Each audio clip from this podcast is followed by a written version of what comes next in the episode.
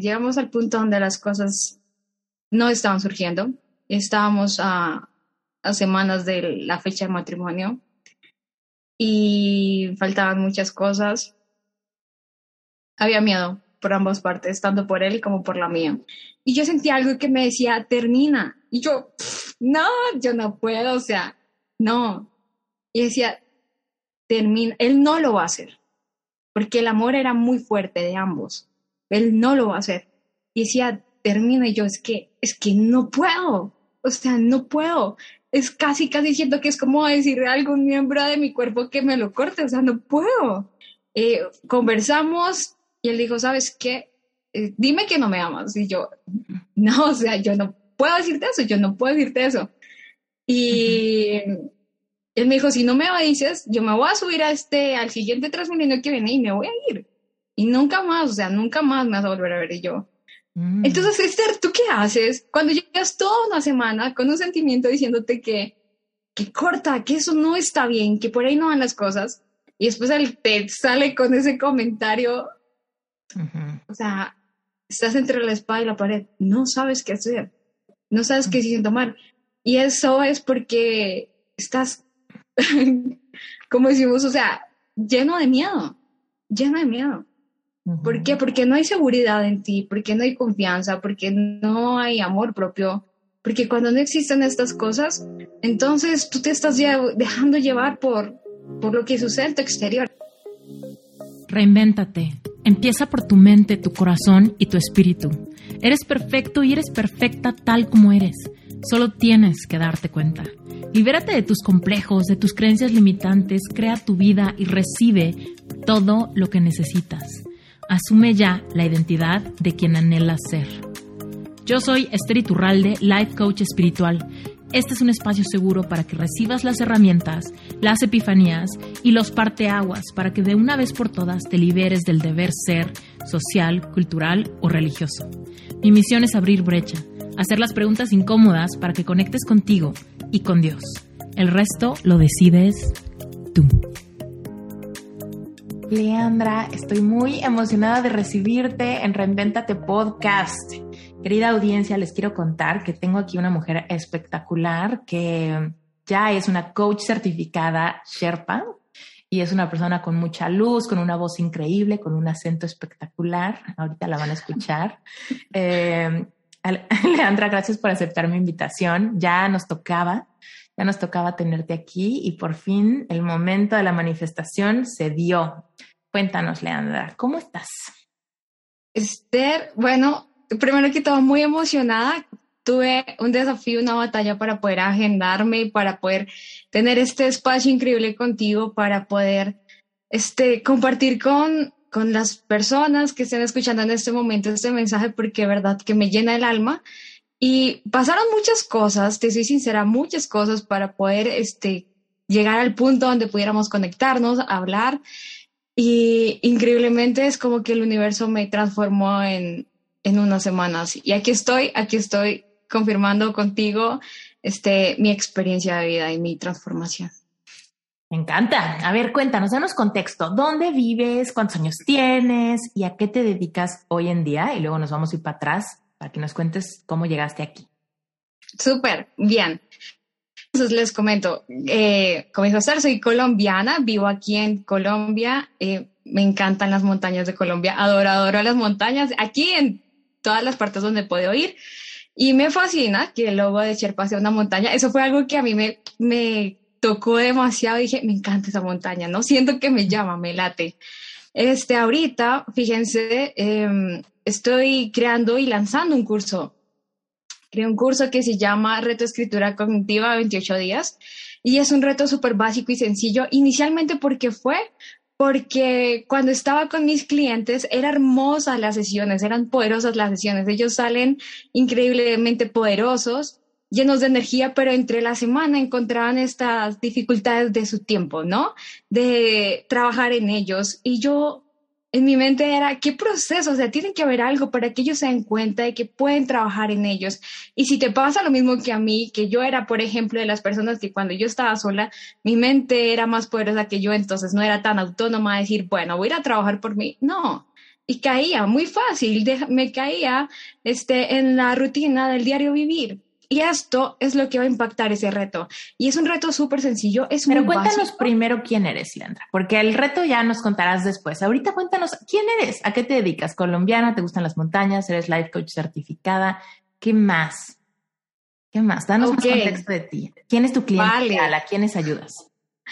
Bueno, les digo que me encanta viajar, me, fascina viajar, disfruto mucho la tranquilidad del mar, eso a mí me impacta demasiado, me encanta poder hacer meditaciones con la naturaleza, este, ese contacto donde tú entiendes el espíritu que hay en la naturaleza, tu espíritu y el espíritu de la creación de esta tierra con tu creador, es algo que me conecta y me transforma demasiado. Creo que eso haber trabajado eso, y no la meditación tanto como la hago ahorita, pero antes fue lo que me mantuvo a no caer en una depresión fuerte.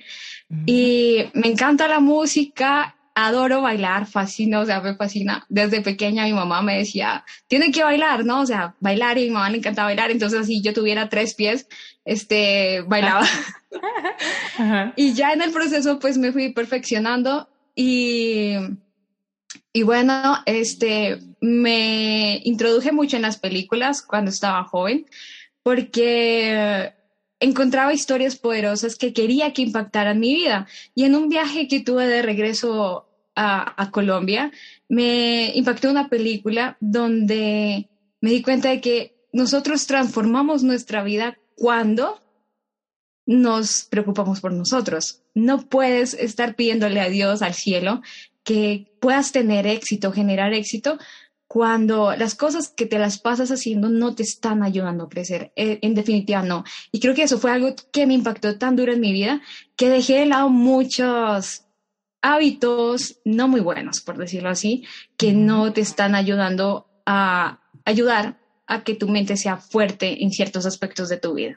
Oye, danos contexto ahora, vámonos a regresar a como tu infancia, por ejemplo, cómo creciste amando bailar y la naturaleza y todo esto, pero cuéntanos un poquito en qué momentos te empezaste a dar cuenta que había como incongruencias o cosas que te estaban deteniendo, qué cosas eran las que te estaban deteniendo y cómo fuiste como encontrando todo lo que hoy para ti ya es parte del día a día, cómo en su momento fue sembrado en tu propia historia de vida.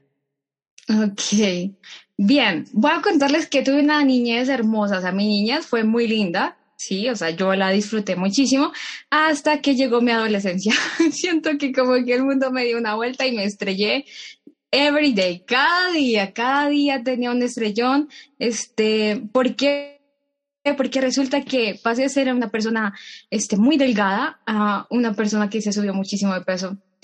Y de una forma, sin querer darme cuenta, me empecé a esconder debajo de la ropa ancha, porque no quería que me vieran, no era amigable, porque no quería que la gente supiera de mí. Em, esto me maltrató mucho psicológicamente, acabó con mi autoestima, me daba risa porque la gente me decía, ay, eh, le decía a mi mamá, ay, pero es que tienes una hija hermosa y yo, ¿en dónde? O sea, ¿de qué están hablando? Y me comparaba, o sea, una y otra vez, Esther, cada día me comparaba. porque terminé? Cuando terminé mi primaria, no encontraba un colegio bueno para mí, me metí en un colegio de monjas con solo niñas. Entonces, tu este pensamiento se empieza a comparar con todas las mujeres que tienen éxito, con todas las mujeres que son bonitas, ¿y dónde quedas tú? Y, cada, y yo era muy analítica, o sea, yo analizaba todo, analizaba cada día, analizaba cómo se comportaba cada niña, pero yo era súper, o sea, me metía en mi mundo y no quería que la gente me conociera y siempre tenía el pensamiento de me van a juzgar, me van a juzgar mm. por lo que diga, por lo que haga. Trataba de resaltar mucho en mis clases como académicamente ser muy buena. Mm, después, o sea, ahora que estudié todo este mi infancia y mi mundo hacia atrás, pues me di cuenta de que eran heridas, que tenía marcadas y que ahora entiendo por qué actuaba así. Pero la cuestión fue que a mí yo no viví con este, no fue, bueno, no es como un sobrepeso, pero sí estaba súper, súper gorda. Yo a veces le muestro la foto a la gente y me dicen, caray, ¿cómo hiciste? Danos la, la técnica. Y la verdad es que yo dije, no tengo algo específico, no tengo algo claro, pero lo que sí sé es que cuando empecé a recuperarme, todo se fue transformando. Pero eso fue un proceso. Porque ahí me, me, surge una pregunta importante, a ver qué nos dices. Porque, por ejemplo, hoy en día está como muy, como que hay muchas bocinas que están levantando la voz del mensaje de salud en todas las tallas, eliminar la gordofobia, ¿no? Eh, quitarnos como la, los prejuicios ante el, los diferentes cuerpos, ¿no? El delgado, el no tan delgado, el gordo, el, el alto, el chaparro, lo que sea, ¿no? Cuéntanos, en ese momento que se volvió como algo doloroso para ti, de donde se engancharon como, como significados de tu valor, ¿tú crees que esa subidón de peso haya sido por algo emocional o crees que haya sido solo tu pubertad? Bueno, digamos que claro, tiene que haber una parte ahí, pero lo que pasa es que, a ver, y a todas las mujeres que se están sintiendo así, cuando tenemos emociones densas muy fuertes, este, nos juzgamos, nos criticamos, nos tratamos mal, ponemos en pedestales a gente que no se merece que nosotros pongamos en pedestales cuando ni siquiera me valoro, tragarte esas emociones engorda, llenarte de odio, envidia, rabia, engorda, sentirte que eres una inútil, que no eres capaz, te engorda. Cuando tienes este tipo de contextura, ¿no? Porque cuando ya eres una contextura delgada, pues es diferente. Pero en mi caso sí fue así. Y entonces, ¿qué pasó? Yo sentí un abandono muy grande en mi vida. Yo sentí un abandono porque pues resulta que después llegaron mis hermanos, yo tengo un hermano mayor y tres menores, entonces esto fue un proceso, eh, el sentirme a veces sola, el sentir que no me sentía acompañada, el, el problema con el colegio, porque el colegio quedaba súper lejos de donde yo vivía, entonces estaba en ruta y, y era deprimente. Para mí, a mí me dio mucha depresión haber entrado a ese colegio, venir de un colegio mixto, estar con niños y entrar a un colegio de mujeres donde a veces yo miraba a las niñas y pensaba que eran niños, pero después mi mente era como, no, estamos en un colegio de niñas. Entonces era, no sé, todo eso me dio depresión. Pero ojo, aquí hay algo muy importante que fue lo que me pasó. Yo no sabía que yo tenía depresión. O sea, para mí depresión era alguien loco, ya una niña que está llorando, para mí en esa edad, eh, no es que ya había depresiones porque está mal, le pegan, la tratan mal, la critican, debe tener problemas familiares, no, o sea, no, pero miren, es que la depresión se puede esconder en cosas muy sencillas, muy básicas, simplemente con el hecho de que yo no me sentía bien conmigo misma, este, pues ahí se escondía. ¿Qué pasó? ¿Por qué no entré a este, a este, digamos, tipo de depresión? Pues uno, porque entre, en cierta forma, mis papás me, me apoyaban, como me, me, ayudaban, pero creo que mi conexión espiritual siempre se mantuvo. Siempre era como, este, Dios, bueno, tú me pusiste aquí con estas niñas, sácame de aquí, porque, porque yo sufrí mucho bullying, o sea, yo tuve mucho bullying al punto donde de verdad, este, tuve experiencias muy feas, eh, les decían a todo el mundo en el colegio que no se juntara conmigo, a las personas de las tiendas que no les vendieran, que no me vendieran a mí, que era porque que yo no les iba a pagar. Este, recuerdo una vez que fue como el boom de todo eso cuando una niña llegó y me restregó helado en la cara y, y yo, yo quería, o sea, yo quería devolverme, yo quería como defenderme, pero algo dentro de mí dijo como, calma, o sea, como calma, y creo que todo eso fue resistencia con muy baja autoestima.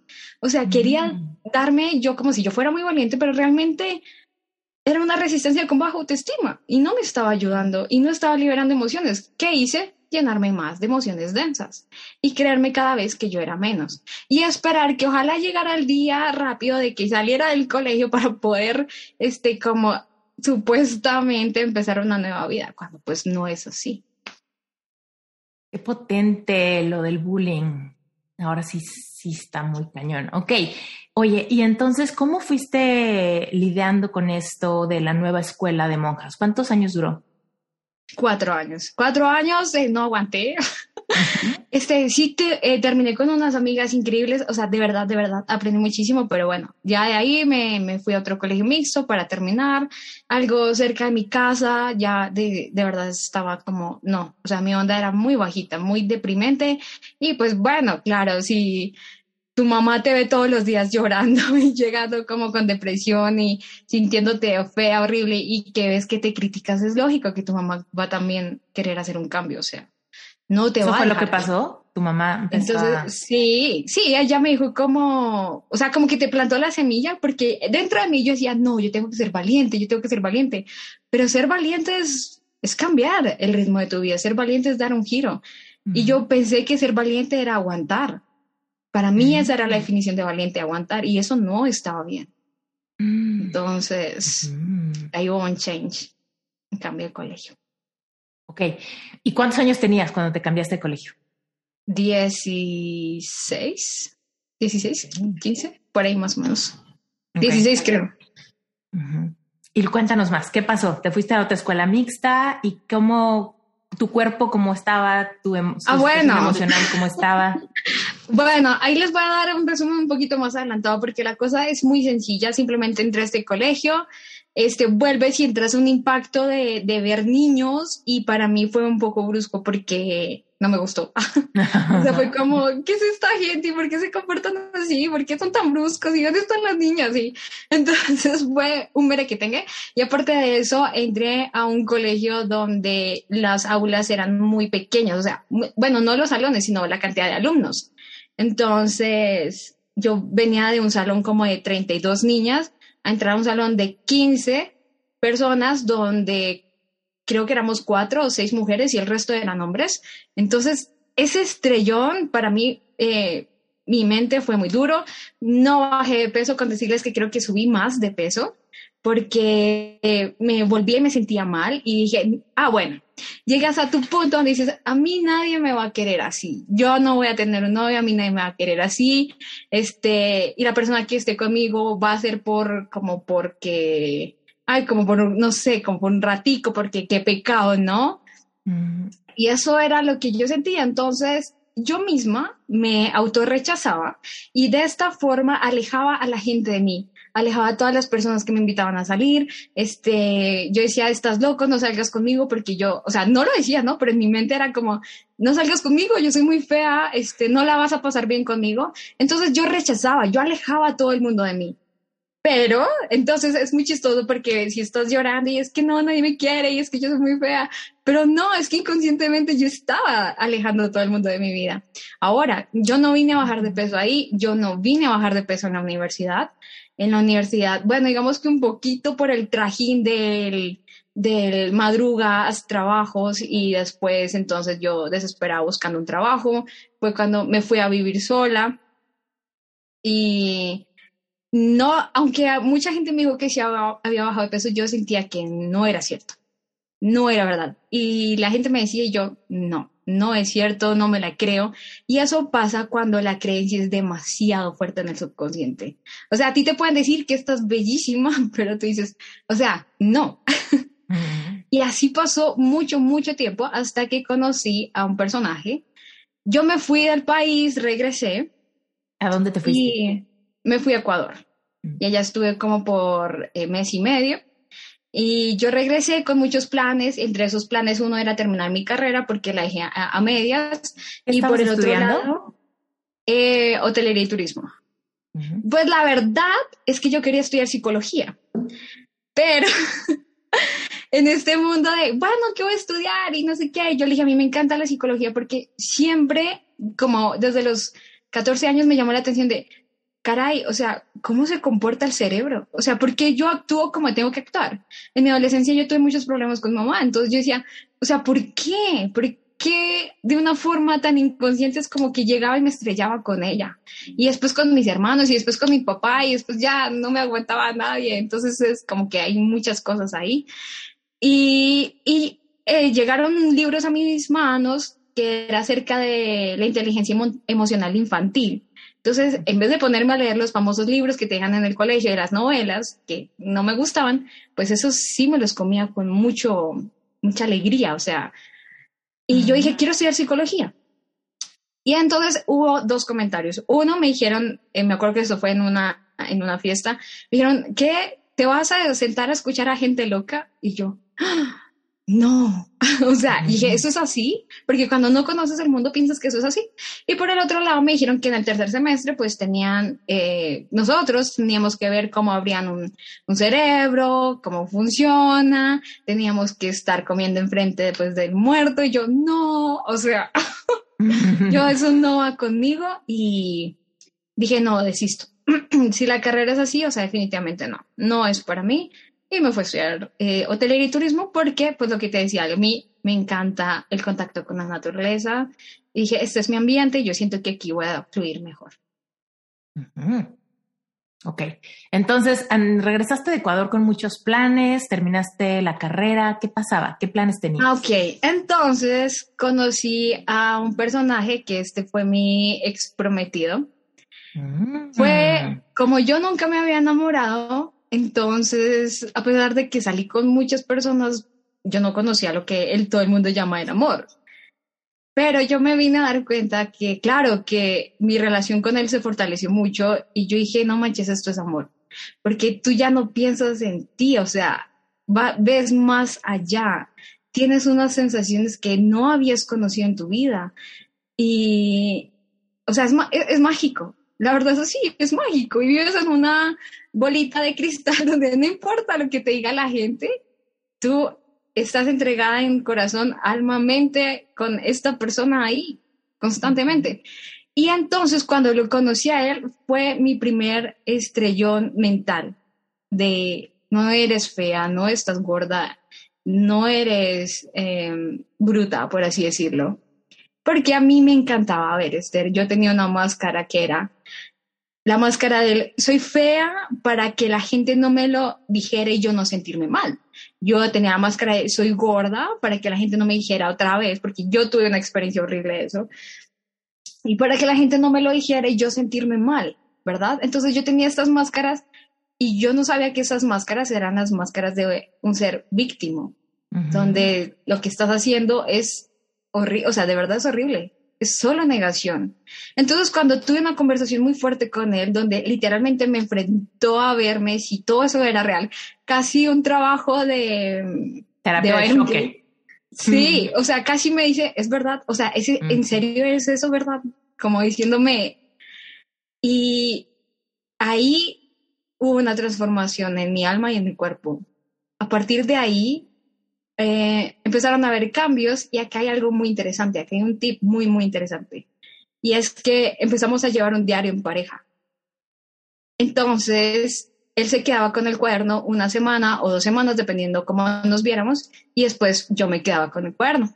Y la idea era ir llevando todas nuestras experiencias eh, y cómo nos sentíamos desde yo, mi parte de, del ser, de, de lo que yo viví esa semana, y él desde cómo él lo vivió. Y aunque yo no me di cuenta, yo estoy muy segura que liberar esas emociones con él, este, expresar y compartir este, este cuaderno, transformó mucho mi mente, o sea, me dio un cambio total, me dio un giro de, de a ver, mm. si hay cosas que son posibles para ti. Ve, aquí con esto que nos estás contando, ahora sí ya tiene muchísimo sentido tu zona genio con la, con la escritura. Porque aún en esos momentos donde todavía no lo usabas como herramienta y no tenías clientes, tú misma en carne propia sentiste la liberación de emociones y el traer sanidad a tu alma a través de la escritura. Pero bueno, cuéntanos, cuéntanos más de este diario en pareja. ¿Qué, qué pasó? O sea, ¿cómo fue que este prometido no es el prometido, tenían esta práctica tan admirable juntos?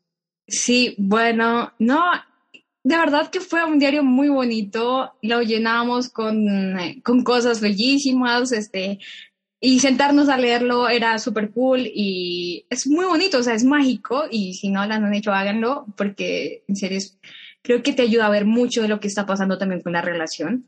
Y porque, lógico, como todas las relaciones, tuvimos nuestros bajones donde el diario se quedaba quieto. Y, y yo era la que le decía como, oye, ¿ya escribiste? Oye, ¿cuándo me lo vas a pasar? Yo, yo creo que yo estaba que me escribía.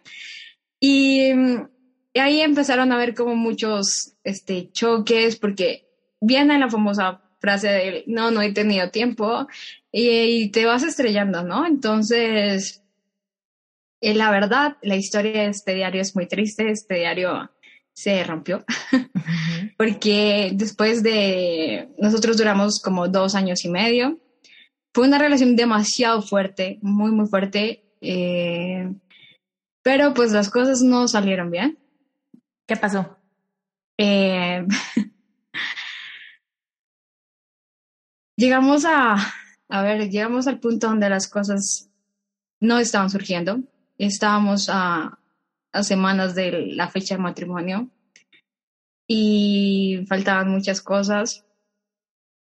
Había miedo por ambas partes, tanto por él como por la mía.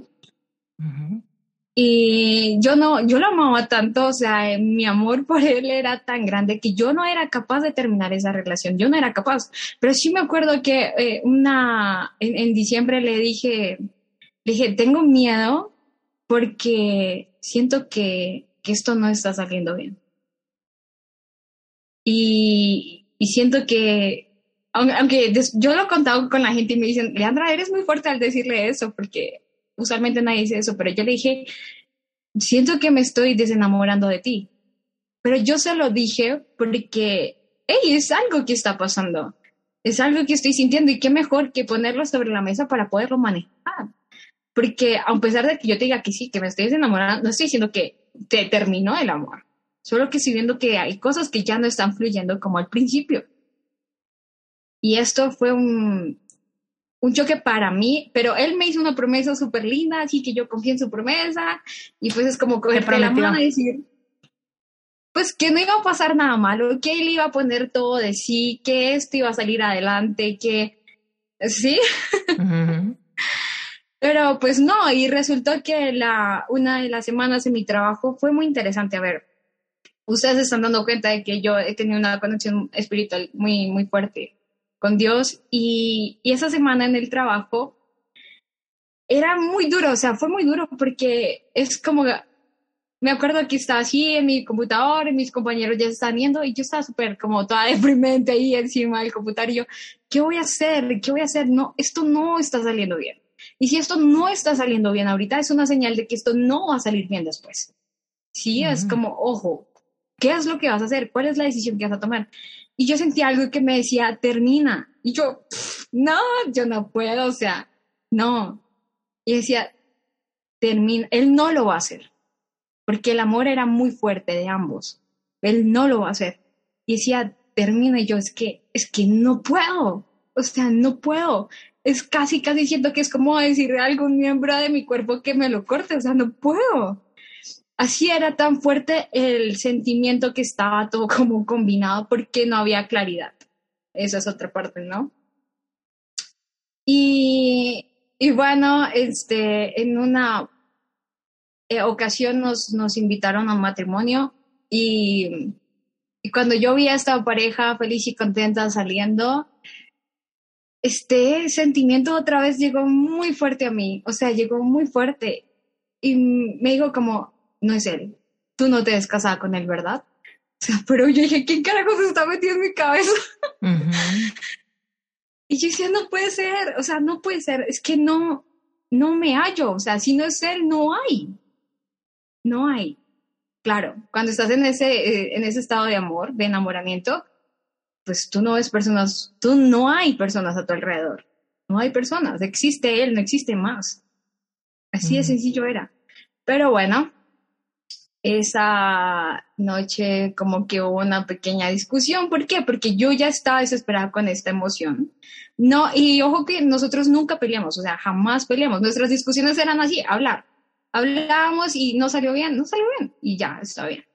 Y entonces al día siguiente, como que yo le dije, no, vamos a vernos, pero al día siguiente yo no me sentía bien y simplemente eh, conversamos y él dijo, ¿sabes qué?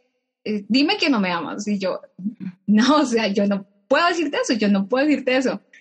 Y él me dijo, si no me dices, yo me voy a subir a este, al siguiente Transmilenio que viene y me voy a ir.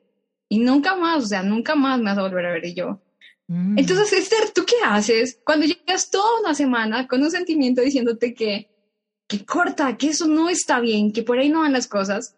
Y después él te sale con ese comentario. O sea, estás entre la espada y la pared, no sabes qué hacer, no sabes qué decisión tomar. Y eso es porque estás, como decimos, o sea, lleno de miedo, lleno de miedo. ¿Por qué? Porque no hay seguridad en ti, porque no hay confianza, porque no hay amor propio, porque cuando no existen estas cosas, entonces tú te estás dejando llevar por, por lo que sucede en tu exterior y eso, eso es lo que causa lo que yo viví como todas estas cosas revueltas. ¿Y qué le Y dijiste? bueno. No pude levantar, no pude levantar mi mirada, o sea, no pude levantar mi mirada porque no, no pude, mujer, o sea, es muy difícil. Es muy difícil levantar mi mirada cuando estás completamente enamorada de esta persona, pero hay una cosa encima tuya muy fuerte que ya después uno puede ir aclarando qué es, que te dice, es que él no es. Y simplemente no fui capaz de levantar la mirada y él este, se fue y cogió un bus y, y se fue. Y luego cancelaron la boda, que ya era pronto. Claro, todo se acabó, todo terminó. Pero pasó algo. Yo, en- cla- entra- en- tú entras en un pánico emocional, nervioso, terrible. Eh, necesitaba alguien SOS a mi lado en ese momento. Este, o sea, es que este nada, no es fácil. No es Ujú. ahí es cuando este, necesitas ese apoyo de caray, o sea, ¿qué hice? De verdad, ¿qué hice? ¿La cagué o no la cagué? ¿Qué hice? Y en ese proceso llegó mucha paz. No entiendo cómo, no entiendo cómo llegó paz. Entonces, ¿Hace cuánto fue esto, Leandra? cuatro años, más o menos, o tres años y medio, algo así. Sí. Y entonces llegó esta paz que sobrepasa todo entendimiento, porque Sí. todos estaríamos histéricos.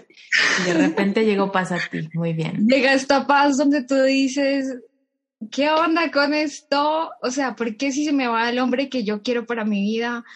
¿Por qué si se me va la persona con la que yo me eh, visualicé de aquí a mis 70, 80 años? De pronto en un momento se te cae todo el mundo.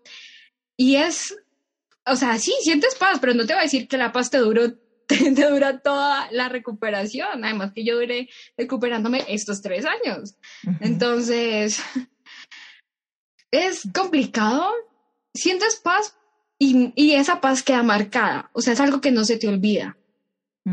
Porque tienes, o sea, eh, tu intuición, tu cuerpo, tu ser, mm, te recuerda por qué sentiste esta paz. O sea, no estás tan mal. Tu decisión no fue tan mal tomada. Hay una Cuando menos- razón. Cuando menos tienes la certeza de que la decisión fue la correcta.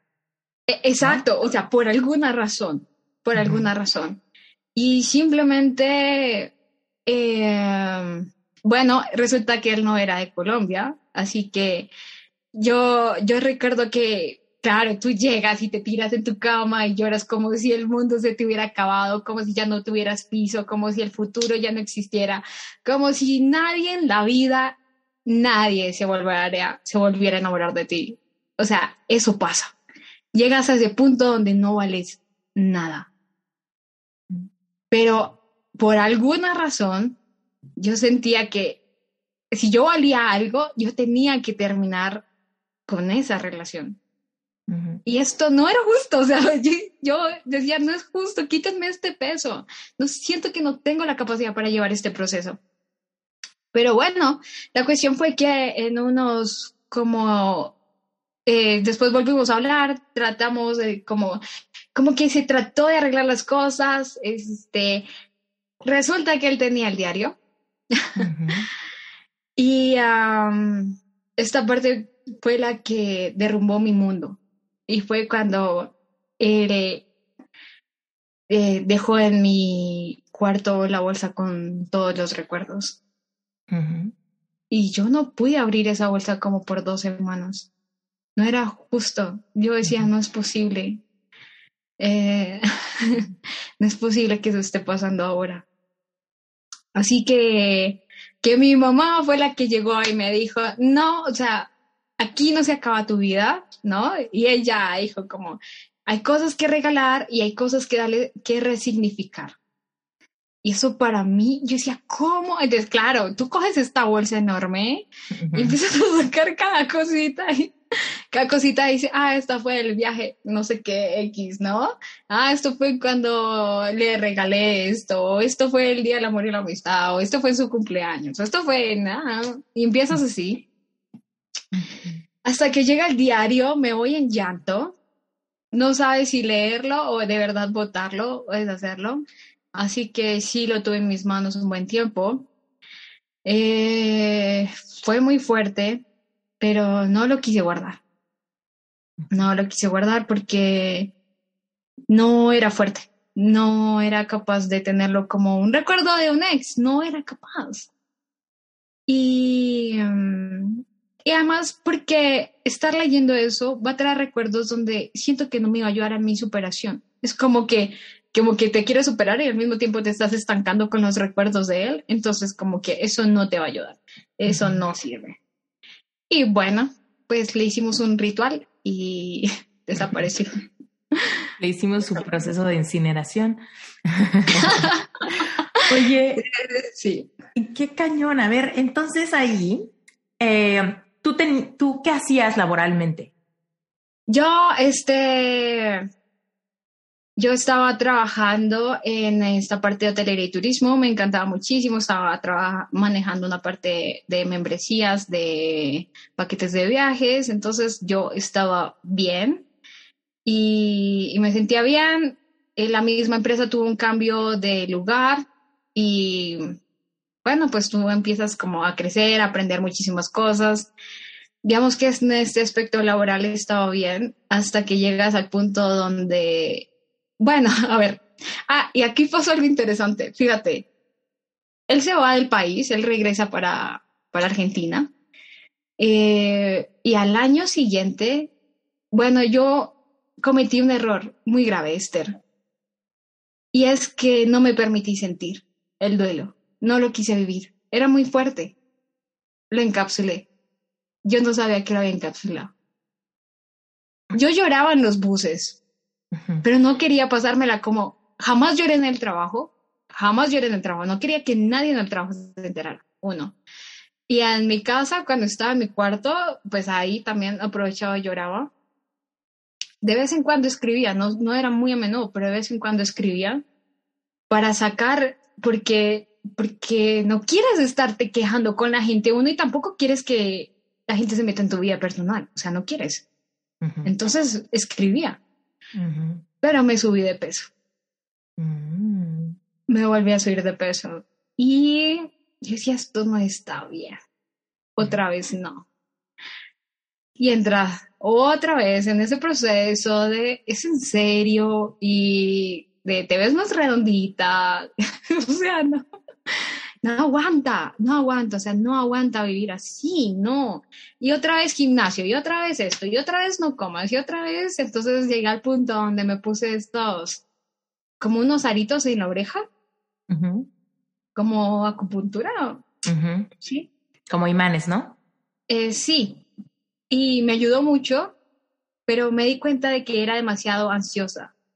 Vivía muy ansiosa porque porque lo que hacía era esconder mis emociones detrás de la comida, dentro del trabajo. Entonces tú llegas al trabajo y, ay, no, es que ya son las 10, ya, o sea, hay que picar algo. Entonces iba y picaba algo. Entonces a la hora del almuerzo, este, comías y eso que te quedas como con ganas de picar algo, y en la tarde otra vez, y entonces, y así era. Y, y lo que yo estaba escondiendo era mucha tristeza. ¿Cómo me di cuenta que escondí esta tristeza? Cuando él se novió. Mm. Cuando me enteré que él se novió, chillé como Magdalena, dije, ¿qué es esto? Porque otra vez me está doliendo, no debería estar pasando, yo ya me permitiría este proceso, o sea, otra vez no aguanta. Y dije, caray, es como si hubiera guardado todo en una capsulita y lo hubiera dejado acá y solo en el momento en que algo pasa, estalla, se abre y empiezo otra vez a sentir. Y cuando en, por cosas de la vida, este, me enteró justo dos días antes de su matrimonio. Fue como, no, ya ahí fue como, otra vez chillando, o sea, Leandra, no, no más. Dije, ya, bueno, por otro lado dije, qué bien que ya se casó, o sea, qué bien que hizo, que está formando su vida, porque independientemente de lo que pasó con nosotros, él es una persona excelente, es un, hombre muy bueno. Y algo que yo mm. hacía y que me ayuda al quitarme un poco de peso era que mis oraciones yo pedía por él. Y yo decía, yo no soy la mujer para él, pero bendícelo con una buena persona. Bendícelo para que esté bien. Y creo que este ejercicio de gratitud me ayuda a quitar mucho peso.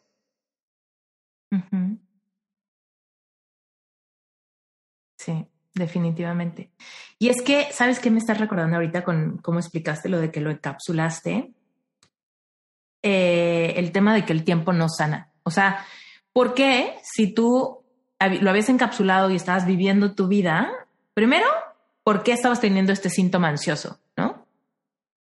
Y segundo, ¿por qué viene la emoción con la misma intensidad si ya pasó tiempo? ¿No? Y esto, Leandra, te lo juro, no te imaginas cuántas personas eh, que escuchan este podcast, que seguramente ahorita te están escuchando, han tenido la pregunta de decir, ¿hay algo mal en mí? Porque a pesar de que ya pasaron seis meses o un año o cinco años, yo sigo eh, así derritiéndome, pulverizándome cuando veo una foto.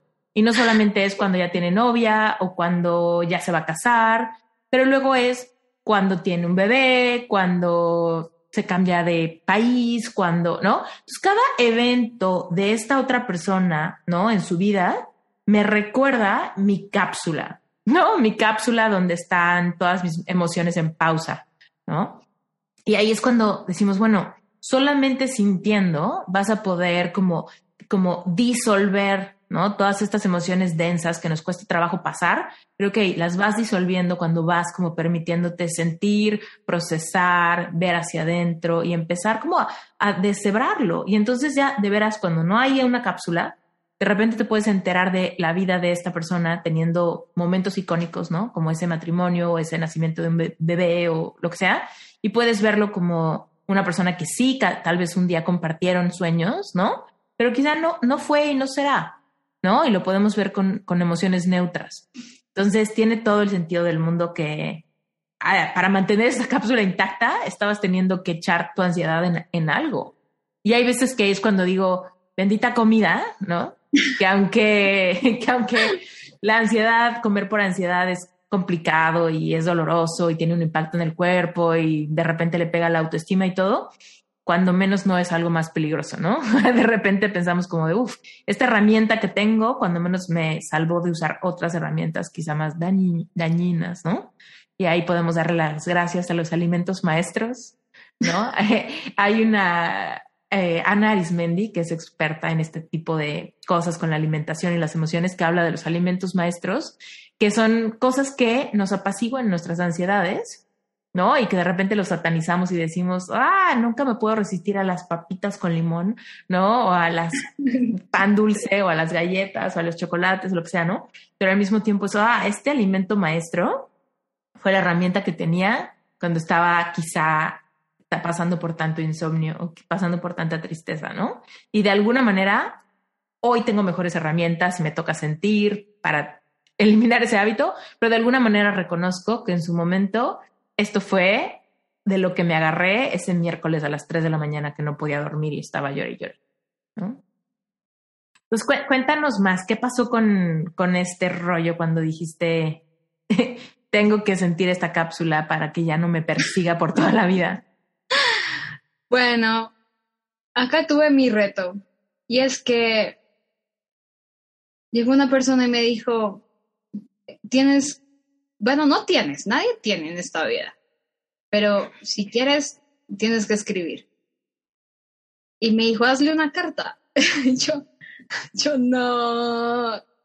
Ahí me di, o sea, cuando ella me dice, hazle una carta y tu cuerpo siente resistencia, dije, no manches, o sea, no he podido olvidarlo. Y me dije, claro que no lo pudiste olvidar, porque el amor que sentiste fue único, porque jamás en tu vida habías amado. Y voy a hacer un paréntesis acá. Y es que una de las razones por las que yo subí tanto de peso es porque yo creí que yo no era amorosa. Yo tenía una creencia muy fuerte de que yo era un corazón frío y que yo no estaba para amar a las personas. Y el hecho de haberlo encontrado a él y como darle y mostrarle a mi mente de que sí había pasado algo mágico, me tallaba todavía el corazón y sentía que no iba a volver a pasar esto nunca más con nadie. con nadie en la vida. Y este, bueno, cuando entras a ese proceso, cuando estás ahí, yo sabía que este, acá en Colombia decimos que un clavo saca otro clavo. Nel, o sea, no, nunca, eso no funciona así. Lo que, lo que estás haciendo con ese clavo es decir, no quiero sentir esto, entonces ven, ahora sí, mándame el clavo. Pero no funciona así, no funciona así. Este, fui muy inteligente, dije, no me voy a meter con nadie, no voy a salir con nadie, porque ¿qué le voy a entregar a la otra persona? ¿qué le voy a entregar a la otra persona si yo no sano esto? Y, y, fueron procesos, fueron procesos muy, no fue fácil. ¿Y saben qué es lo que pasa? Este proceso si hubiera sanado, si yo hubiera encontrado herramientas. Este proceso hubiera sanado más rápido si me hubieran dicho qué tenía que escribir exactamente. Eh, a veces solo salía a caminar, pero entonces, ¿qué pasa? Cuando estás tan víctima, sales a caminar y te clavas en tus recuerdos. ¿Y eso de qué te ayuda?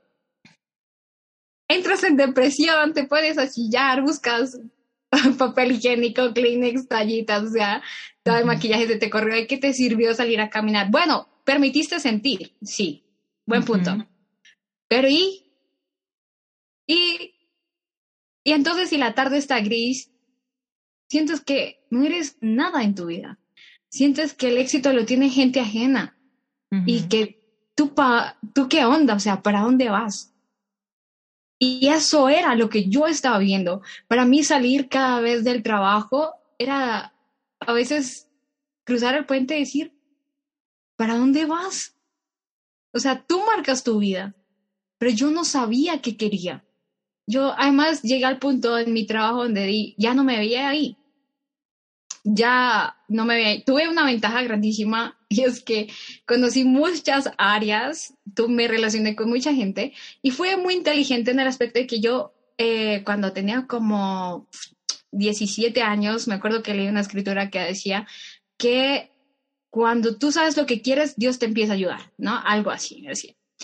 Y yo decía, ¿qué quiero? Y yo nunca supe qué quería, o sea, nunca supe qué quería. Y me acordé de esa escritura uh, en ese momento y dije, bueno, entonces miremos qué cargo me gustaría tener en la empresa. Y voy a empezar a orar y a como diciéndole así manifestar, ¿no? Aunque yo no sabía cómo era el proceso de atraer esto a tu vida. Sí. Y, y empecé a buscar y yo dije, no, no, no, no, estresante, estresante. Yo dije, tú, esto está como lleno de estrés, como que esto no es para mí.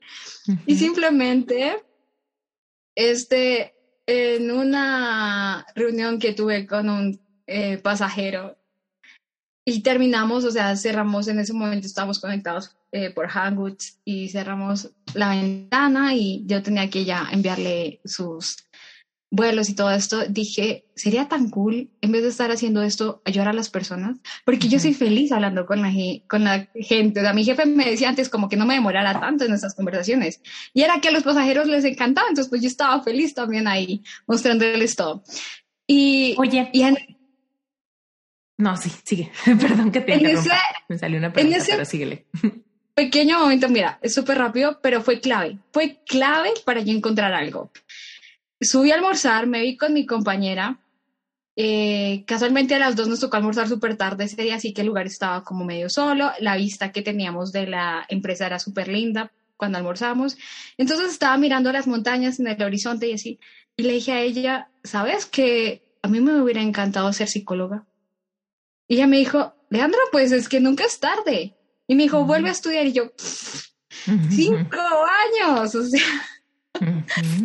Dije, no, son cinco años. Y yo dije, no, yo quiero ser psicóloga ya. sí, un salto cuántico. Oye, Leandra, ¿y cómo, cómo, te, cómo nos cruzamos tú y yo? ¿Cómo tu camino se cruza con el mío? ¿En qué momento te enteraste que yo existía o qué pasó? Vamos muy bien en la línea del tiempo porque ahí vienes tú. Pasó esto, hablé con ella, eh, ella me dijo, pues empieza a averiguar, ¿no? busca, da, eh, llénate datos o, o este, busca una especialización. Y dije, changos, pero es que no es lo mismo este, tú estudiar y después, pum, hacer una especialización o, o yo, bueno, en fin, ya tú empiezas a navegar en tu mente porque tú ya te das cuenta de que tú ya no quieres nada de esto. O sea, ya llegas al punto donde dices, este ciclo ya se cierra. Acá no hay nada más que aprender, acá ya no hay crecimiento. Y entre esos días leí un mensaje que decía, si tus sueños no te asustan, no son lo suficientemente grandes. Y yo, no tengo sueños. No tengo sueños.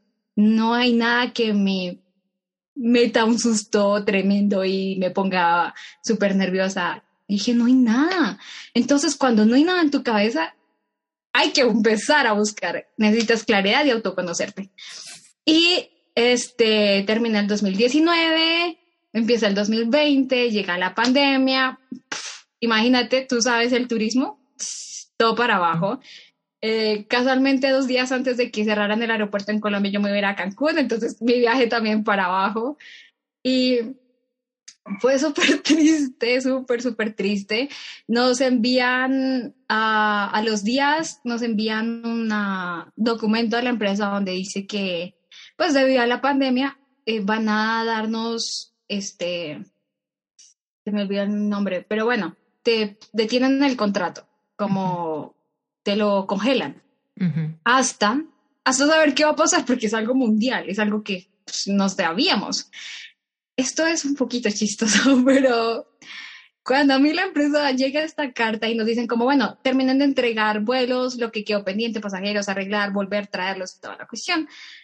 Y yo por otro lado dije, wow, voy a descansar, porque yo no había este, tomado como, como unas vacaciones donde la intención no sea ir a viajar, sino descansar. O sea, de verdad, de verdad, descansar. Y yo ya había llegado al punto donde yo ya sabía que yo quería algo más y yo ya estaba buscando trabajo en otros lugares, en otras empresas. Y, y yo me puse muy feliz, aunque eso no es tan bueno porque empiezas como, bueno, ¿y el dinero para cuándo? Y... Tun, tun. A ver, eso fue en abril pero llegaste, a, qué momento te enteraste de mí? Porque yo el primer lanzamiento cuando tú entraste era solo para la gente de mi lista. Yo te vi, allá voy. Yo te vi fue porque, a ver, llega este tiempo y yo siempre había querido meterme dentro, dentro de hacer yoga, así que cogí, estaba feliz de la vida, todos los días hacía yoga, empecé a comer mucho libro, mucho libro, o sea, yo decía, ¿por qué estos libros no habían aparecido en mi vida? Entonces, claro, estaba en Facebook, yo solo utilizaba Facebook, y empecé a buscar todos estos libros eh, y todas estas personas, ¿verdad? Que te dan todos estos estas cosas, entre esos el de Mañanas Milagrosas, ese libro fue el que me ayudó mucho así. Y después llegas tú. ¿Cómo? ¿Cómo? En mayo, finales de mayo. ¿Cómo fue? Estaba en mi Facebook mirando, revisando y uh, tú hiciste la pregunta, ¿tienes... Uh, ¿Cómo fue? Como, ¿tienes no sé qué para ser un life coach? Mm. ¿Sí te acuerdas cómo decía? Eh, como, tienes, no sé, carnecita para ser un life coach o algo así. y, y, yo dije, ¿qué es eso? ¿Qué es un life coach? A ver, yo dije, life es vida, pero ¿qué es coach? O sea, coach es el de los entrenadores, o sea, los de partidos, ¿sí? Y, y claro que le di ahí y tenías 35 hojas, entonces me comí tus 35 hojas en lo que nada, o sea, nada, nada. Y después dije, a ver, espere, googleemos, tremendo. Y empecé a googlear y yo, ¿qué es un coach? ¿Qué es un coach? Ah, las universidades también da, certifican, no, sí, te dan este de coach. Y empecé a leer mucho y empecé a comerme un nivel, o sea, fueron dos días así metidísima en qué es un coach. Y comí universidades de Barcelona, de Madrid, eh, porque había como que hay una central ahí muy fuerte. Y después me vine acá y empecé a estudiar Latinoamérica, qué universidades te avalan, cuánto tiempo dura, qué cuesta, qué forman, cómo hacen, qué tipos de coach existen. Y mi cabeza se llenó de un montón de cosas. Y entonces dije, bueno, ya sé que es un coach, pero ¿qué es un life coach? Y entonces googleé, o sea, Esther, no te imaginas, fueron dos días súper impactantes, muy fuertes. Ya, yo creo que eso fue a finales de mayo, principios de junio, una, una cosa así. Y Y yo dije, no manches, yo quiero ser coach. así, así yo dije, yo quiero ser coach. Y empezó mi cuerpo a vibrar. Yo nunca había sentido mi cuerpo hablarme, o sea, nunca había sentido que emanara energía de mi cuerpo. No había sentido tanta emoción por cambiar mi vida. Eso era. Y como yo estaba manifestando un cambio y como yo estaba manifestando ayudar a las personas, pues claro que llegó. Pero fíjate, Esther, yo no te conocía. Y lo más chistoso es que yo no sabía que tenías Reinventate, que tenías Relevante, que tenías Instagram, que la gente te puede escribir por Instagram. Yo solamente vi tu publicidad e invitaste a las personas a una masterclass el 12 de junio, si no estoy mal. Y yo dije, entonces, dije, no voy a decir nada, o sea, no quiero decir nada, porque a mí esto ya me había estallado el coco. Y dije, voy a esperar hasta el 12. Y en la empresa nos seguían aplazando, o sea, no nos daban respuesta, no nos decían nada. Y pues claro, y en esa época tú salías a la puerta y te contaminaste, o sea, no, bañate. y llegó el 12, yo súper preparada, mejor dicho, en mi cuarto. Y esto fue muy interesante. Justo esa semana yo no tenía portátil. Eh, yo quería un portátil, ya lo había manifestado hace dos años antes. Y en, hoy, hace dos años, yo en una reunión de amor y amistad me dijeron que, querían que me regalaran y yo dije un mouse. Y todo el mundo un mouse y yo dije, sí, pues para que llegue el mouse y después el portátil. y cuando, justo antes del 12 de junio de tu reunión, mi hermano arregló un portátil que había traído mi primo y que quedó súper increíble, o sea, quedó buenísimo. Entonces ahí fue donde yo estaba contenta en mi cuarto viendo tu transmisión y no había llegado al precio y yo dije, esto es mío, esto es mío, esto es mío, esto es mío, esto es mío. Y cuando tú dijiste, no solamente te voy a enseñar a que, bueno, conozcas el proceso de lo que es un coach, formarte como coach, sino cómo traes los clientes. Dije, mujer, esta es la que yo necesito en mi vida. Así de sencillo. Claro, no les voy a mentir, me pegué un estrellón cuando supo el precio y dije, no me alcanza. No me alcanza. No, en mi mente no tenía planeado pagarte por mensualidades, simplemente quería pagarlo. Ya, o sea, toma. Y entonces yo, ay, mala, ya sea, y, y, terminó la reunión. Y yo decía, pero esto es para mí, entonces, ¿qué hago si esto es para mí? Y entonces me dio mucha risa porque dice, como decía, escríbanos aquí a, ¿no? a este número de WhatsApp. Y tú dijiste, hola Leandra, sí, soy Esther, esta es la voz de Esther, soy Esther, esta es la voz de Esther. Y yo, ay, no manches, esa es Esther. Ah, qué fuerte, ajá. Sí, o sea, para mí fue, fue así como, wow. Y yo, bueno, si estás Esther, pues yo le comento y yo le digo que quiere entrar, pero pues que no tengo el dinero, sino de cierto periodo de tiempo. Y, y caray, ¿cómo hago? Pero mi mente era muy, este, a ver, ¿cómo te lo digo? Muy al sistema, sistematizado, ¿sí? Por, De la sociedad. Y tú dijiste, si tú quieres esto, si realmente eso es para ti, y le metes ganas, ¿no? Porque pues no va a llegar por obra y gracia al Espíritu Santo, sino le metes ganas a lo que hagas, va a llegar. O sea, va a llegar la forma, vas a poder como pagarlo. Y entonces eh, le dije a mi mamá, le dije a una persona que, que era como mi segunda mamá, que hoy ya no está. Y ella, la que era mi segunda mamá, me dijo, nena, cambia esa carrera, cambia esa carrera. Ella me insistía, y esto, esto llegó a mi vida, ¿por qué? Porque yo lo estaba buscando. Y yo no te conocía, ser, yo no fui de tus grupos de ninguno, pero creía en ti, creía en mm. tu programa y, y creía en, Dios. Y mm. dije, si Dios me puso este portátil, esta, esta persona, este programa, si mi trabajo está en stand-by, acá hay un cambio que hacer, ya. Y hay decisiones que tomar ya. Y así fue como todo empezó. Nunca te escribí en Instagram porque yo no sabía que tenías un Instagram donde las personas te escribían. Jamás se me ocurrió tampoco escribirte por Facebook. O sea, fue loquísimo. Yo andé por, por mi propia fe, porque yo buscaba la transformación y porque sabía que tenía todas las agallas para hacerlo también. Y bueno, cuando estaba en el proceso, pues Dios te llena de grandes bendiciones. Eh, y soy testigo, o sea, yo vi milagros en mi proceso de certificación. Y ahora, ahorita también los veo. Boom. Entonces, pues ya, Leandra, como escucharon, es una de las miembros fundadores de Sherpa, que se certificó. ¿Cuándo te certificaste? Pues por ahí de abril, ¿no? Eh, la primera semana de mayo. La primera semana de mayo se certifica Leandra y hoy ayuda a sus clientes a qué? Cuéntanos tus áreas de especialidad. Ay, Esther, cómo me encanta muchísimo eso, porque al principio te dicen como, sí, o sea, quieres ayudar a personas, pero ¿cómo? ¿En qué? ¿Haciendo qué? ¿Con qué herramientas? Y esa fue este, una ventaja y que, que yo misma quise descubrirme.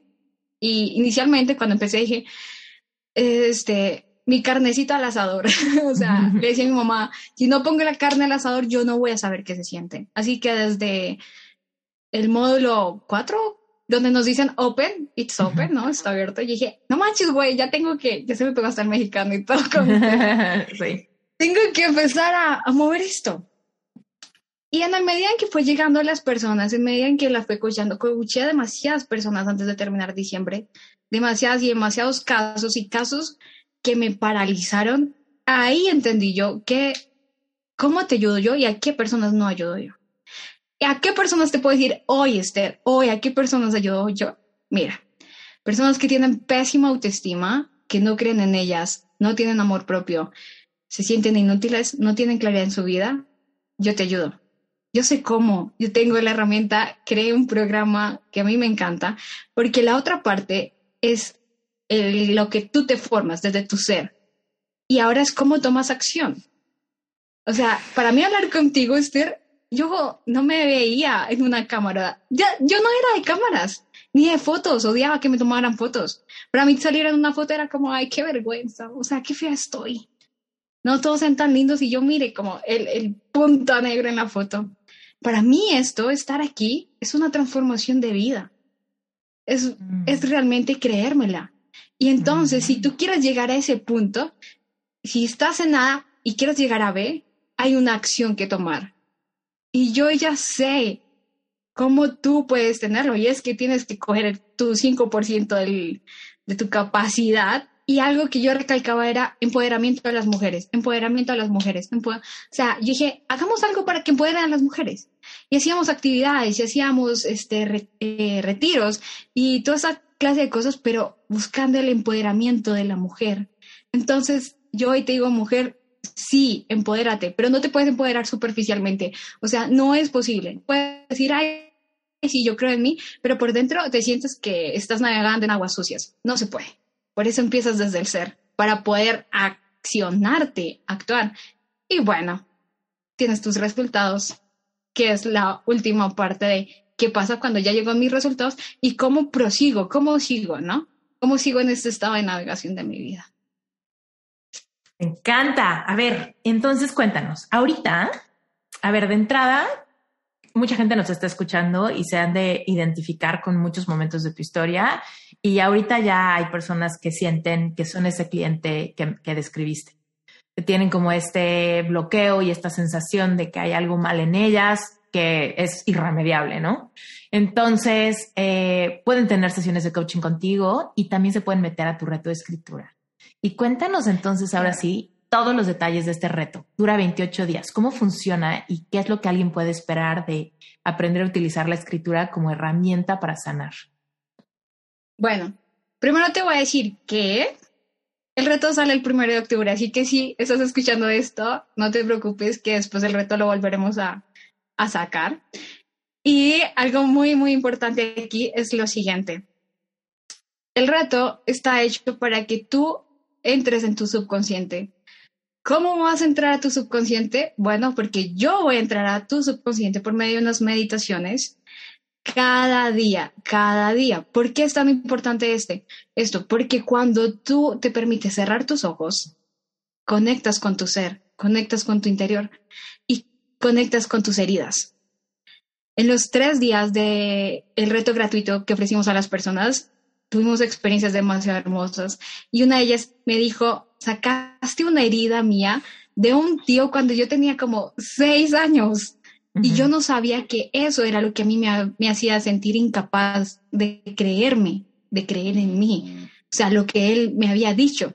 Y que cuando ella terminó de hacer esto y empezó a escribir, no podía parar de escribir. Empezó a soltar y a soltar todo ese dolor. Esa es una parte del proceso del reto, pero yo no te dejo ahí, porque eso es liberar. Pero necesitamos después, ¿qué hacemos? Empoderarte. Entonces, yo te doy un material, te hago las preguntas, te digo, ¿qué, ¿qué tienes que hacer ahora para empoderarte? ¿Y saben por qué me encanta esto? Porque las respuestas de cada uno de nosotros están dentro de nosotros mismos. Yo estaba tan llena del ruido exterior, de creerle a todo el mundo y tratar de satisfacer a lo que las personas de mi alrededor hacían, que olvidaba mis propias respuestas. Así que tú tienes tus respuestas. Y cuando tú estás con un coach, el coach te va a decir lo mismo te va a guiar, te va a llevar de la mano, te va a dar las herramientas, te va a decir cómo lo logras y en forma inspirada tú vas encontrando tus respuestas. Así que este es un ejercicio para que tú también aprendas a hacer lo mismo. Es un ejercicio donde todos los días vas a manejar un tema completamente diferente y aparte de eso vas a aprender a transformar las cosas que no te gustaron en tus días número X, que dentro del reto vas a encontrar, en cosas buenas, o sea, es una forma de cómo lo transformo, Leandra, cómo transformo si mi jefe me trató mal, si X persona me insultó, si me peleé con mi amiga, si tengo una pésima relación con mi mamá, con mi esposo, con mi hijo. ¿Cómo transformo eso? Bueno, ahí te vas a dar cuenta, porque cuando escribes, estás dejando sacar todo lo que no te gusta y estás permitiendo ver un mapa. Cuando no tenemos un mapa, no sabes a dónde quieres llegar, no sabes cuál es el norte, cuál es el sur, pero cuando bajas todo a papel, está ahí, es clarísimo y empiezas a utilizar toda tu parte cognitiva del cerebro para alimentarte y para empoderarte. Eso es lo que es este reto. Lógico, reta tu mente, porque reta tus creencias y reta tu tiempo, porque tenemos muy arraigada la creencia de el no hay tiempo, cuando no es verdad. Cuando no estás ocupado, pero no estás haciendo nada productivo, no estás creciendo. Me fascina. Oye, y entonces este reto eh, lo está sacando recurrentemente. Sí, sí, o sea, es como por etapas. ¿Por qué? Porque llevamos una comunidad de personas. Yo no te voy a dejar solo, o sea, por allá solita haciendo este reto porque puede ser desafiante. Entonces, es una comunidad, vamos a tener una comunidad de personas durante los 28 días donde tú puedes expresarte, donde yo te puedo eh, guiar también sobre tus emociones, porque si sientes, si te sientes preocupado porque trajiste algo que no conocías, pues lo vamos a compartir, vamos a trabajarlo todos juntos y cada día voy a estar contigo de la mano, ayudándote en cómo en esta comunidad de personas. Ok, y entonces cuando pasan los 28 días, eventualmente abres otro grupo y luego otro grupo y así. Ajá. Sí, no tenemos fechas fijas, pero sí, eso va a pasar. Ok, entonces, quien nos está escuchando que le interesa este reto, tienen que seguir a Leandra de inmediato para que cuando salga el nuevo reto y haya nuevas fechas de inscripción, puedas meterte al reto que toca. ¿Ok? Obviamente este episodio sale ahora, pero la curva de escucha de este episodio es muy intensa. Entonces pueden estar escuchando este episodio, yo creo que hasta, no sé, seis o ocho meses después de que se liberó. Entonces recuerda, ve a la cuenta de Leandra, mándale un mensaje directo y pregúntale cuándo sale el siguiente reto, ¿no? Y asegúrate también de visitar eh, su página en el directorio de Sherpa por si lo que tú buscas es también tener una sesión eh, individual con ella y quizá platicarle la situación por la que estás pasando, si es que ahorita no hay un, reto abierto. Cuéntanos más, Leandra, ¿en dónde te encuentran? ¿En dónde pueden conocer más de ti?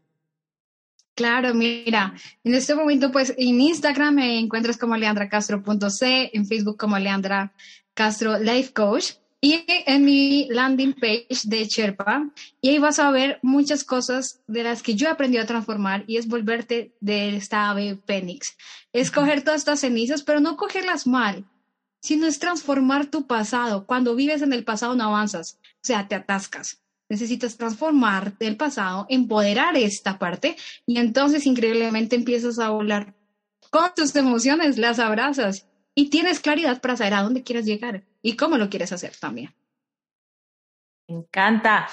Quienes están corriendo, trabajando, manejando, haciendo ejercicio, lo que sea, recuerden que todas las ligas que mencionó Leandra van a estar en las notas del episodio. Así que sigue tu corazón, contáctala, síguela para que te enteres de todo lo que ofrece. Si sientes que te identificaste demasiado y quieres agendar una sesión de coaching, date la oportunidad de tener contención de alguien que sabe lo que se siente, aquello que quizá ahorita estás guardándote y como dijo Leandra al inicio, ser valiente no significa aguantar. Entonces, volvamos a, volvamos a mirar hacia adentro y démonos el chance de tener contención para poder cambiar nuestra vida y liberarnos de cualquier complejo, inseguridad o creencia que traemos cargando que nos está robando la posibilidad de ser quien siempre fuimos destinadas a ser. Qué hermoso, qué hermoso, sí. Totalmente, Esther, muchísimas gracias. Se me llena el corazón, de verdad, de poder expresar a todas las personas esto. Y hey, vamos, sí se puede cambiar. No importa dónde estás, no importa, o sea, si sientes que estás en lo más bajo, si tocaste el fango del fango, del hueco, sí se puede cambiar. Yo ya estuve ahí y sí se puede. Mm, me encanta. Gracias, Leandra, por haber estado en Reinventate Podcast. Ha sido un placer y sobre todo gracias por ser parte de mi tribu. Gracias por haber confiado en mí para tu preparación como life coach. Me consta que eres una increíble life coach y pues tu éxito es inevitable. Así es, así es, así es. Mira. No se ve. Excelente. Gracias, Esther.